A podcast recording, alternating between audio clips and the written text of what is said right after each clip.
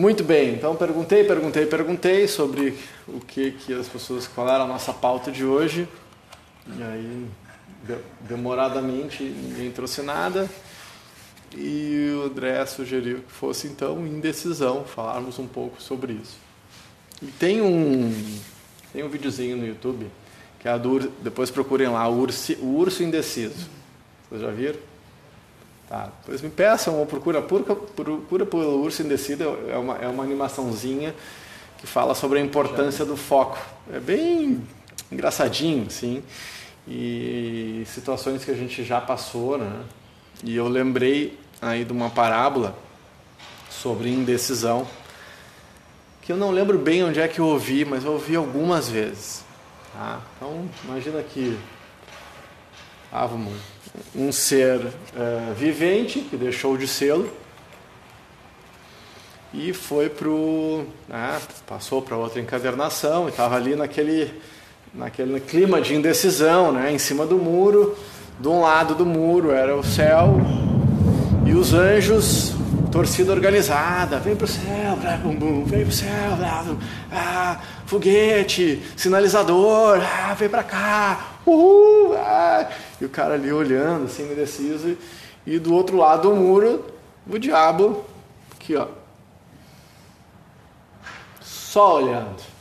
E do outro lado, vem para cá, o céu é melhor, vem para cá, e o cara, da torcida de um lado, o diabo ignorando do outro, e o cara em cima do muro, vai para um lado, vai para o outro.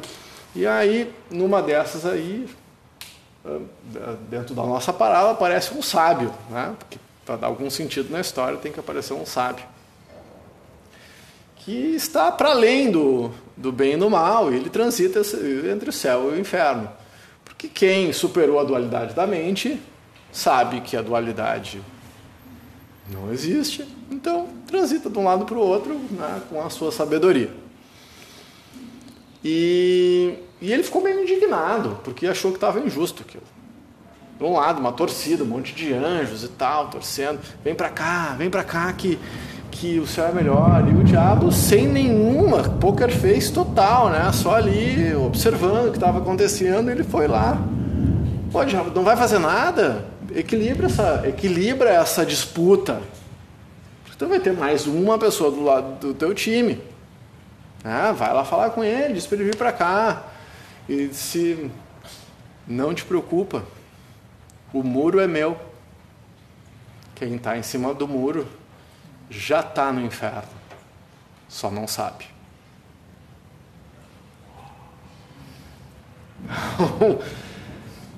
ah, se você está em cima do muro, em cima não existe posição mais infernal, porque é um inferno inconsciente. Você já está no inferno, já está ferrado.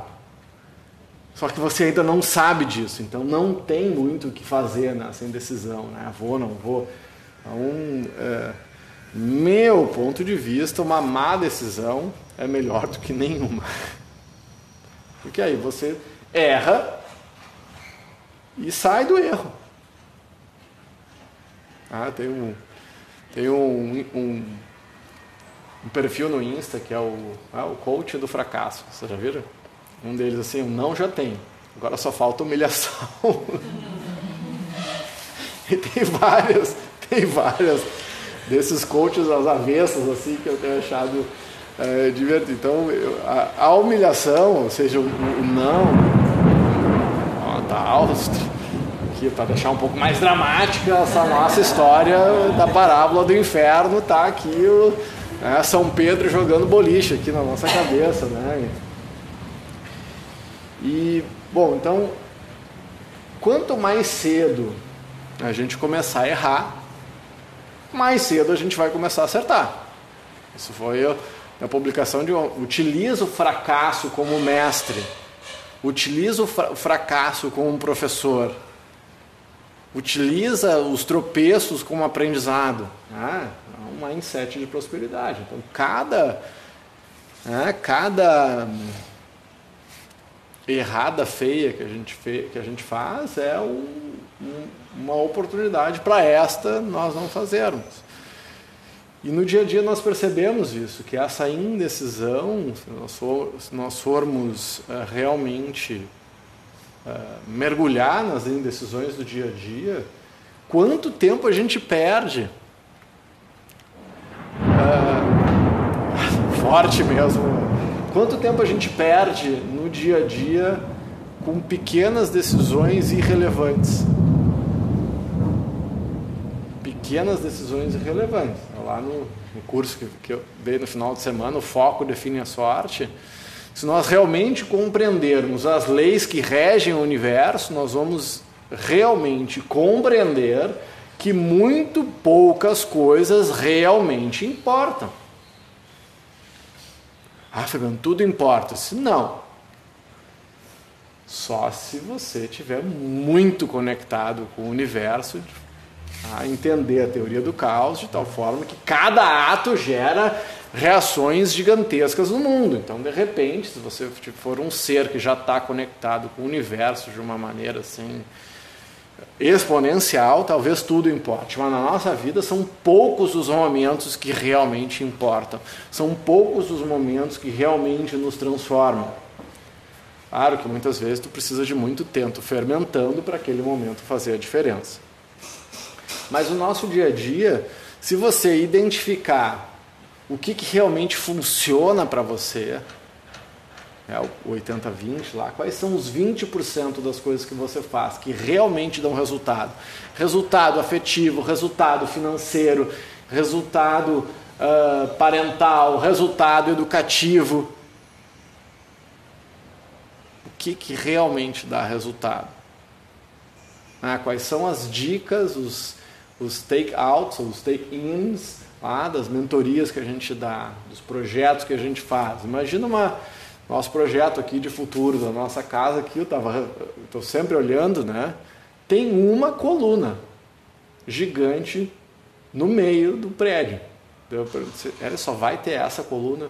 Sim, não precisa mais. Eu disse, Deus nos livre. Bom, mas se você souber colocar o ponto de apoio no lugar certo, você talvez só precise de uma coluna mesmo. Master, né? Quais são esses pontos de apoio fundamentais? Quais... Claro, daí eu, eu vou, nós vamos mergulhando nisso. Para mim, os pontos de apoio fundamentais da nossa vida são os nossos valores. Propósito é desdobramento de valor. Né? Eu falei da tirania do propósito. Que, que vale ah, o que, que vale? Quais são os valores? Quais são aqueles valores que se alguém na nossa relação corromper aquele valor acordado, essa pessoa cessa de existir na sua vida. Ou pelo menos, pá, senta para conversar, porque houve um problema de comunicação. Grande parte das vezes é problema de comunicação. Não, isso aqui, um dos valores fundamentais é, uh, no, meu, no meu casamento, é diversão. Claro, tem momentos que não são tão divertidos, mas tá, tá não, isso aqui que a gente está fazendo não está tá tirando a diversão da nossa vida. Uma vida divertida, uma vida alegre. Então, diversão, se começa a corromper com esse valor, que é um pilar fundamental, tem que rever.